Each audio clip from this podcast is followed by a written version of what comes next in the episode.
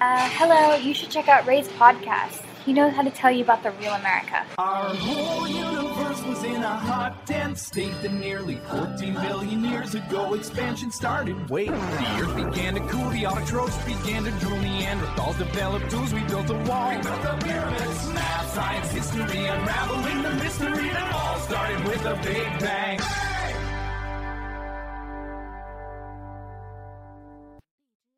Hello，大家好，欢迎收听本期的老马侃美国，我是老马。今天是第一次我们线上直播，然后来录制节目，然后非常荣幸啊，因为上一期节目就是讲了，想聊一聊全世界大家对于整个的疫情，然后怎么来看，就为什么国内跟国外的差异特别大。然后上一期是在捷克，然后这一期特别荣幸就来到了俄罗斯，然后俄罗斯的小胡，哎，小胡跟大家打个招呼。Hello，大家好。那么我先做个自我介绍吧。呃，我叫胡广元。那个广元呢，就是财源广进的这个广元，就是我父母比较想让我发财嘛，所以起了这个名字。然后我最近是在俄罗斯的莫斯科，然后读本科三年级。呃，也是去年的十二月份刚到的莫斯科。然后，对，今年很荣幸能见到老马哥。您客气，您客气。你能不能讲一下你是怎么去俄罗斯的？就是呃，我在本科二年级的时候，就是我的本科是国内的，呃，在兰州读的。然后因为我的专业就是俄语，所以本科二年级的时候拿到了咱们国家呃 CSA 的这个公派名额，然后可以大三来俄罗斯这边学习一年。然后学校也是可以自己选择的，就是说免学费，然后每个月有这个呃奖学金补助。当然是年级上面就是说成绩要好一些的，然后可以有这个机会。然后我大二的时候申请了，然后就拿到了这样的名额，然后就过来了。恭喜恭喜！所以其实到现在也才不到半年的时间，还挺短的。对。呃，我我觉得其实特别有意思的一件事儿，就是我们去看海外的朋友啊，大家对于疫情这件事情的看法是，二零二零年的时候，很多人是觉得国内的管控是非常好的，然后大家都觉得，哎呀，还是应该在国内。但是相反，二零二一年的时候，很多人开始觉得，哎，还是在国外是正确的这个选择。那你你从国内到国外的这个阶段，你是什么样一个感受？比如说你在你在国内打了疫苗，然后你去了那边，因为俄罗斯其实疫情也挺严重的。对，是这样。呃，刚开始来的时候，因为嗯也是看那个新闻啊什么的，嗯说这边每天感染，我我当时来的时候每天感染大概是两万人左右吧，然后莫斯科大概是两两两千到三千这样感染率，然后死亡率大概是呃死亡的人数大概呃三百人左右。然后其实也是很严重的，那跟那个国内比，嗯呃，但是我我来了之后嘛，就是说想着说那个戴好口罩，然后每天做好消毒，呃，然后就不跟大家接触。但是发现就到了之后，发现其实这不太可能，因为这边的人就是俄罗斯人对这个疫情看的不是很很重，嗯，他们觉得其实感染了那就感染了。度过这个就是这个生病的这个时时时时间之后，可能就有抗体了，以后也不会再怕了。其实我身边的好多同学来了之后是有感染现象存在的，嗯，确实也感染了不少。大家恢复完了之后，就发现其实也没有什么后遗症，没有说呃，就是我们看到报道呀那样的，就是很夸张。所以说，我我们我们就是来了之后。嗯，就反观国内的疫情嘛，我们觉得其实在这儿生活的还挺自由自在的。所以说这一年，我们觉得如果说在国内上学的话，那可能就是可能就被封在学校里面了，然后什么都看不到。呃，反而来了俄罗斯之后，就是你想去哪儿旅游也可以随便去，呃，想想吃什么就吃，想看什么就看。对，我我我其实我我为什么很喜欢跟我们所谓这个东欧跟俄罗斯聊，就因为我觉得。呃，某种意义上来说，我们都不是属于那种特别特别言论自由的国家，然后，所以我也想知道俄罗斯的这个所谓政府啊，或者说舆论，他们是怎么来宣传这件事情的？嗯，您您是说那个这个就关于，疫情，对，我们先不讲战争，嗯对，先先讲疫情，对，就是大家怎么来去说，行包括话推行一些政策，啊，因为我是在那个莫斯科这边嘛，就算嗯。是俄罗斯最大的一个城市了。嗯，这边的话，其实我我发现一个有意思的现象啊，就是我来莫斯科，觉得这个地方更像是一个，呃，世界各国人的一个聚集地，就不不只是说有俄罗斯人，因为俄罗斯有一百九十四个民族，它每个民族它长相可能都不太一样。也有人长得特别像中国人，嗯，你分不清他是中国人还是俄罗斯人。还有的一些是，呃，从斯坦这边过来的，因为之前也是这个，呃，就苏联时期，就是嗯大家在一起生活嘛，他们也也在这边生活，这边打工。呃，还有很很大一部分是就是从非洲或者是呃印度这边来的，所以说政府推行什么就是不是很容易，因为最常见的就是在地铁和公交上，就是我广播呃请大家戴好口罩，但是嗯不戴口罩的也也有很多人，嗯，之前十二月份来的时候，呃，应该是疫情比较严重的时候，一半的人是不戴口罩的。还有一个数据我想分享一下，就是呃，一月一一一月一号不是咱们这边那个新年嘛，可能是西方国家都是这样的吧，嗯，所以所以俄罗斯就是也没有限制出行什么的，所以嗯，很多俄罗斯人就那个时间就出去玩儿呀什么的，坐飞机，然后坐火车什么的，那个时候感染就是人数暴涨，大概在一月十三号的时候，呃，人数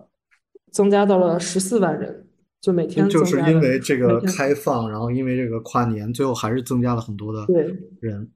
病毒。OK，明白。，然后但是到现在呢，就基本上每天还是一万人左右，就是下降了很多。尤其是说，尤其是在这个发动这个嗯，就是战争吧，算是冲突比较严严重的时候，呃，俄罗斯人就开玩笑说是这个普京消灭了病毒，因为大家的注意力全都转移到战争上了，所以说这个病毒，嗯，大家也都不在意了，就没有呃，然后这些政策什么的也都取消了，因为说呃这边人力什么的都不够了，对，就这样。就您讲到这个战争，就是我们正好就可以接过来讲战争嘛。就是我我觉得，就我因为我说我我刚开始认识日本人的时候，我就特别愿意问别人的就是，哎，你们政府当时怎么宣传在二战的时候是去可以侵略别的国家？就是因为我我觉得这次的俄乌战争，大家还说实话都都还是很震惊的啊，就是在我们现在这个世纪。然后金融感觉就是金融控制全世界的一个时代，然后居然还是会发生这么血淋淋的感觉，是上一个世纪的这种啊战争，就让我们大家真的很意外。然后，但是另一个更意外的就是就是信息的这个差异，就是呃，当然跟现在疫情也有点像，就是信息的。大家获取信息的这个这个方式，然后以及信息的不对称，然后导致我们的观点啊，然后态度都有很大的一个差别。对，所以所以我我也想听听您这边做一个 介绍。嗯，我我我想先那个反问你一个问题啊，就是你在你了解到这些呃信息之后，你你觉得这这这场就是说战争也好，还是冲突也好，你你的看法是怎么样的？是说呃反对呢，还是说支持？就是就是，首先，无论是我看英文的报道，还是看国内的报道，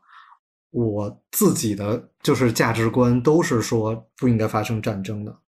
因为因为我我我不是特别相信什么地缘说或者说民族说，因为你放到历史放个前五百年一千年，那个政政那个你的。国家这个这个占领的位置都是不一样的，所以我觉得这些东西都只是政客在争夺权力和资源。所以以我的角度，我认为这些东西你都不应该去伤及老百姓的性命。所以我当然是反对发生战争的。呃，国与国之间，我觉得现在更多大家应该是被资本所控制，然后或者说一些贸易这些东西都是可以，就对于土地的。需求已经没有那么大了。当然，我的这些观点呢，大部分是来自于，但是，所以，所以我觉得大家都很意外，为什么居然还会发生战争。那那这一次又是我觉得比较有意思，就是我们看文章跟海外的报道是天翻地覆的差别，然后甚至好像就弄得这个这个就所谓三观会有很大的差异。所以我最想知道的就是，那普京是怎么让他的人民支持发动战争的？是这样，呃，我觉得，嗯，就是，呃，这这场战争就是在俄罗斯人民来看呢，就是觉得是正义的，因为之前在苏联的时候，这个呃乌克兰啊跟俄罗斯就是他们是就是是在一起的，刚分开没有多久，俄罗斯也给这个乌克兰就是很大的经济支持，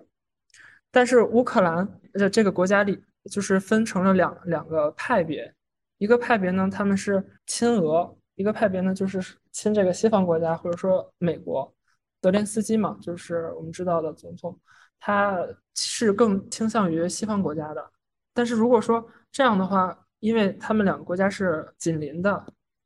呃，如果要这样的话，呃，西方国家派兵呀，或者怎么样驻扎在这个呃乌克兰什么的，可以就嗯，就是给这个俄罗斯造成很大的这个军事威胁。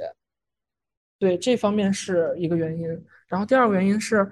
乌乌克兰，呃，这个国家有两个地区，一个是卢甘斯克，一个是顿涅斯克。这这两个地区应该大家看新闻也看到了，他们一直在想要申请独立。这两个地区属于乌克兰，但是美国还有一些西方国家是在这里面有一些手段，然后让他们的人民就生活的就是不是很好。嗯，就我之前在这个莫斯科看了一次展览啊，就是展览的就是全都是这两个地区的那些无家可归的流浪儿童。就真的生活的特别可怜，所以俄罗斯其实在这两个地区上也花支出了一部分的金钱。发动战争之前，可能已经就是到达了那个呃那个点了，就必须要去支持他们这两个地区去独立了。这个战争可能就这么就发发生了，这是我了解的情况。所以说，俄罗斯人就是在他们眼里看到这个其实是是公平是正义的，他们是这样觉得。当年美军呃出兵的时候，也都是。希望能够把这个舆论宣传成当啊、民众去欢迎他们等等等等，嗯、但实际上并很多时候是不存在这种情况。在在俄罗斯境内可以就能看到，比如乌克兰现在给他们造成的情况，包括乌乌克兰的这个士兵把俄军的这种将领给给给那个，哦、对对对，就这种比较比较吓人的一些画面，在在境内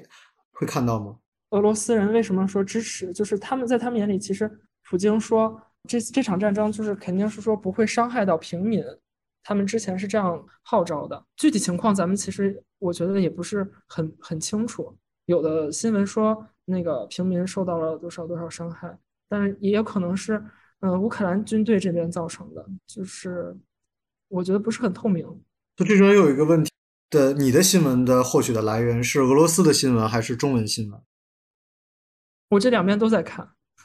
OK，那多讲一下俄罗斯的新闻。比如说，我我的感受好像是俄罗斯的这个军事，嗯、呃，并没有非常的顺利，并且造成的这种损害是损失是非常严重。俄罗斯这边可能是刚开始的时候，他们就是比较顺利，啊、然后最近我也不知道是什么原因吧，就是僵持僵持不太下来了，然后也没有达成什么太重要的这种协议，然后最近可能就是嗯有一些损失，说那个。呃，将领呀，就是当时呃很出名的，然后就也牺牲在战场上了。这个我觉得是对俄罗斯来说是一个比较严重的损失，但是在总这个受伤害的程度上，可能还是呃乌克兰要受损的更严重一些。对对，那毕毕竟战争发生在别的国家嘛，对，他们的士兵牺牲的会更多。但是还是比较意外，因为我以为好像俄罗斯到处都在游行，就像今天我还在给你发，我说哎，你看俄罗斯又有民众在游行反战，然后结果你说实际上他因为战争其实是就是获得了更大的支持率。对，这个这个支持率，其实我还有一点想说的，就是就比较有意思，因为在俄罗斯就人口不是很多嘛，大概就一点四亿人，呃，也就是咱们国内的十分之一吧，大大概这样。就是这边的大概四十岁以上的这种呃中老年人啊，就是 他们都是很支持普京的，但是像我们这种嗯二十多岁这种嗯，年轻人来说，对普京不怎么支持，他们是更强调自由呀，这种和平这种，对他们其实是不是很支持普京的，是这样。这个也比较意外啊。对，这个确实我也是，嗯，比较比比较意外。我我有我之之前有一次机会，我就问到那个，嗯，我认识的一个朋友，他大概有五十岁左右，他是在这个莫大这边当工厂的一个经理，是这个这边的一个嗯部门的一个呃领导吧。我就问他为什么呃俄罗斯人嗯就是这么两极分化。年轻人就是不支持普京，但是老就是呃就是年纪稍微大一些的，对普京的支持率好感这么高，他觉得就是现在年轻人没有就是没有这种集体的这种意识，他们更注重自己的这种自由，比如说因为这个战争给俄罗斯带来的这种制裁，嗯，像宜家、麦当劳，嗯，还有这些运动品牌这种这种大牌就全都呃关店了。嗯，然后这个年轻人，他们年轻人可能就会说感谢普京，我我今天就买不到家具了，买不到衣服了，这样子。呃，如果如果要是认真的去分析为什么普京会在啊俄罗斯，包括会执政这么久，然后我记得之前有一张特别有意思的图表，就是看整个的这个呃俄罗斯的这个石油的走势走势的图，然后就是正好就是。呃，最最向上走的时候是那个普京上任的时候，所以普京的支持率是，其实他之所以经济好像搞得会非常好，其实反而是因为呃油价一直在走高，它的整个经济是因为这个石油占比过重嘛，对，然后所以我觉得这次俄俄罗斯跟乌克兰的问题真的带出来的问题特别多，包括要不要自主化的做所有的。啊，可能你的芯片研发啊，或者说你你所有东西都会都在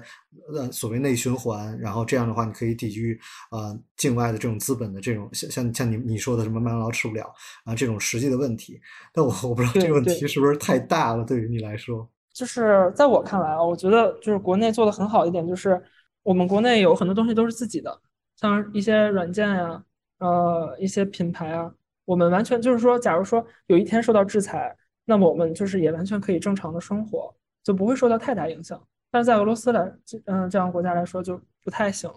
因为他们有很多东西，呃，完全是依靠进口一些软件，比如说 Ins，基本基本上就是年轻人都在用这个软件，但是因为就是呃西方制裁。最近就是全都不让用了，才会转到自己的那个本土的软件上。但但其实本土软件并不好用。呃，但是我还是想想问，就是那如果要是说，比如像 ins 啊，就是大家都在用，那俄罗斯人，就比如你身边的这些室友啊什么，他们看到呃乌克兰所谓这种流离失所啊，小朋友在防空洞里唱歌什么的，大家是就拍手称快啊，还是是一个什么样的反应呢？就还是说那个刚才我说的那个问题，就是年轻人其实。嗯，对普京支持率不是很很高，所以说，就是有这种制裁之后，肯定是影响他们的生活了，就肯定是不会高兴的一个事情。我我的室友基本上都是俄罗斯人，对，所以我观察的还是嗯比较明显。所以民族主义还是很容易调动所有人的情绪的，这倒是一直以来的这个。现实，我觉得还是让我们知道了很多新的新闻。然后，因为真的没有想到，就是互联网这么发达，然后群众的情绪还是会，就相当于来说是更容易的被调动。而且，包括你，你对于海外的疫情的这个解释，我觉得也特别好。对，其其实今天那个我还在想，就是呃，要不要把这个就是实际情况告诉给大家？我觉得基本是，如果说出国来的留学生，可能嗯十之八九吧，都会就说感染这个新冠疫情。但是留学生呢，可能又不会，呃，就是把这个事实告诉给家里面，因为大家很担心的，就是说，万一有有一天回国会受到歧视或者是怎么样的事情，在俄罗斯这样国家是绝对不会发生的，因为首先他们对这个疫情就本来就不重视，说你得了就得了，嗯，是呃，就是大家倡导是说你居家隔离，嗯，但是你出去的话也没人知道。很多的问题非常的意外，对，很很很难去解释。然后我我觉得比较好玩的就是，就是学英文的必要性，我觉得更加的明显。而且我之前都觉得这一次疫情是让国内的民族大家的民族自豪感是极度的增强的。我不知道这一次之后会有什么样的变化，因为这种大的事件，就像你现在正在经历的 两个事件，我说你在俄罗斯 这么半年 经历了两个这么大的事件，就这种大的事件每次的发生，最可怕的就是它就在这儿了，然后它之后的世界跟之前的世界就是不一样。你俄罗斯去攻占了乌克兰，然后这件事就是发生了，他再也回不去了。不可能说哦，OK，我们今天撤兵，然后一切就回去，回不去了。大家对于整个的态度就都会有很大的变化。那太多的细节不讲，但是国内的疫情也是这样，所以真的非常非常感谢小胡，然后谢谢谢谢大家，然后你注意安全，注意安全，注意安全。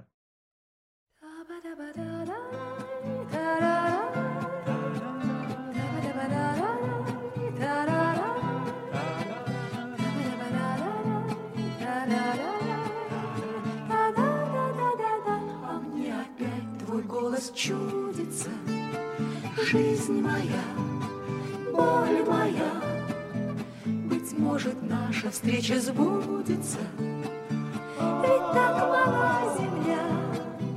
Мне все дороже, все родней.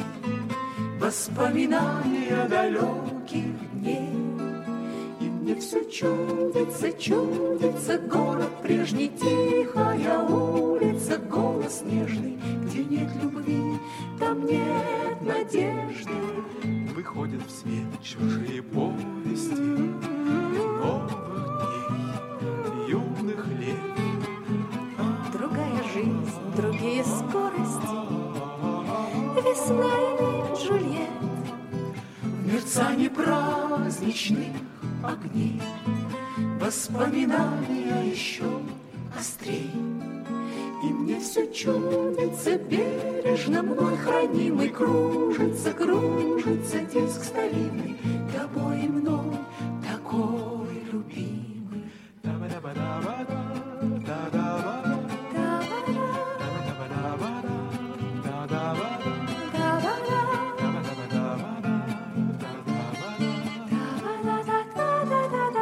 И снова мне твой голос чудится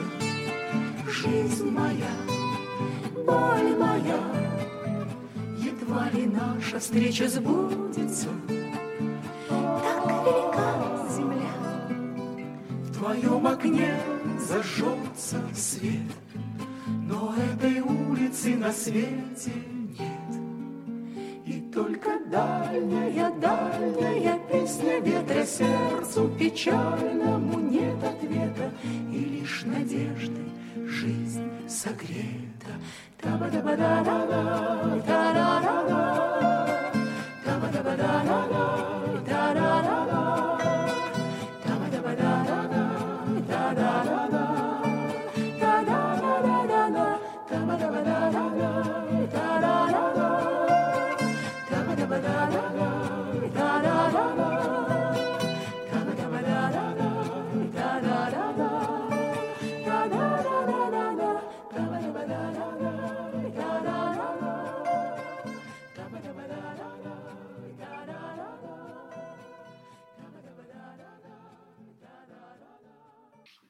彩蛋时间，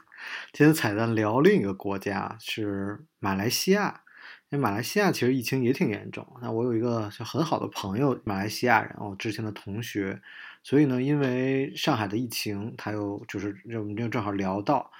他就讲到，他说：“你看你们现在很多人觉得这个要共存啊什么的，然后我身边的就是我亲身经历的故事呢是这样的，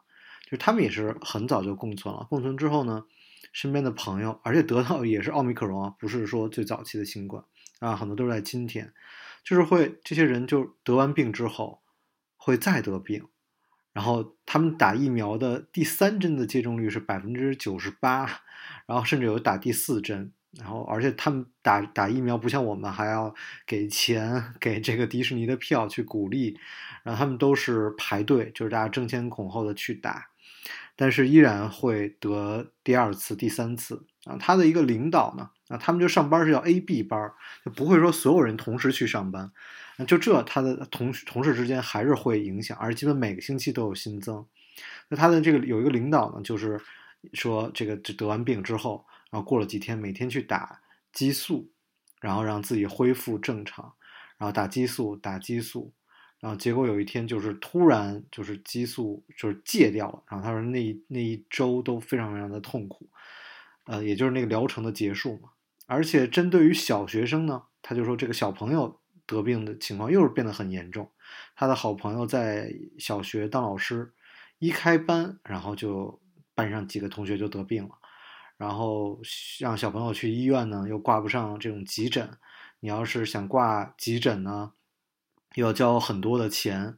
所以这中间的平衡是非常非常困难的。我觉得这又是看到另一个国家的正在经历的真相。啊，所以有时候我觉得很多时候，呃，这是这个科学是非常非常复杂的，非常非常综合做出的决定，真的很不容易。所以我也并不想说，好像我讲了一个国家就相当于我很认同他们国家的策略，也也并没有。